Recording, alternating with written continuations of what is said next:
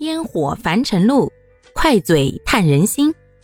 大家好，欢迎收听今天的快嘴唠家常，换个角度看生活。还有一种呢，就是，哎呀，啥时候想吃就啥时候吃呗。我今儿不饿，那我今儿一天我就不吃东西了，就喝点水。嗯，我明儿心情好，那我明天就狂吃狂喝，出去干他个三顿好吃的。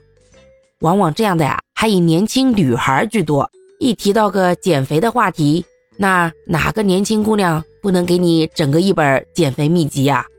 但这样，那显然也是不对的呀。不信您看，身边这样要么不吃，要么暴吃的人，是不是到最后这消化系统都不太好呀？不是胃出了毛病，就是肠道出了问题。毕竟，这人体就跟个机器一样，它需要你在使用的同时呢，也能够注意清洁和保养。所以啊，咱们不妨把按时吃和按需吃两者结合起来。咱们呀，也不必那么矫枉过正，非得定时定点儿把自己搞得跟个机器人儿一样。也不必呢，啊，要么不吃，要么狂吃，咱们还是一日三餐，简简单单。至于这个三餐具体在什么时间吃呀，就要根据自己的作息情况了。我个人建议啊，咱们这三顿呀，可以简单与丰盛搭配着来，因为呀，咱不是所有人都能够早睡早起，这世上有个东西叫夜班。这世上还有一群人叫夜猫子，那这样的人目前还呈现明显的上升趋势呀。这样的人，你能让人家天天早七点吃早饭啊，晚上五六点吃晚饭，吃完了然后一夜不吃东西吗？那搁谁谁也受不了呀。早晨睡得香香的，非得挖起来让人吃一点，吃完还再给塞回去啊。晚上了。妈耶，到半夜十二点还没睡呢，你说五六点吃的那点东西，他能不消化完吗？要不现在这夜宵能那么火吗？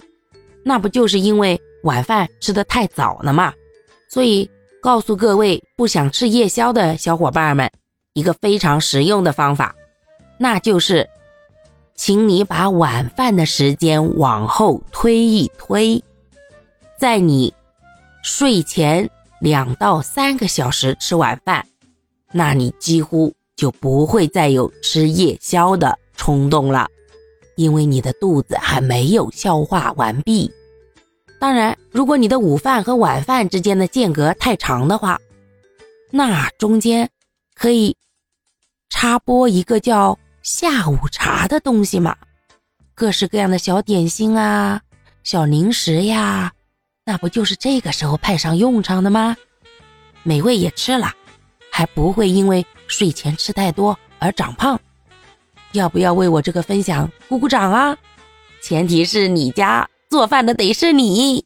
如果是长辈儿，你敢这样干，你就等着找打吧。哎呀，关于怎么吃的话题啊，那实在是讲也讲不完。我这啰啰嗦嗦的说到现在了。估计大家呀也都听烦了，咱们这次就先讲到这儿吧，下次有机会再出一个续集系列吧。好啦，感谢各位的收听，我们今天就分享到这里啦。各位有什么想说的话或者生活中的困惑，欢迎在评论区与我互动留言，我们可以共同探讨如何换个角度让生活变得。更舒服，更美好哦。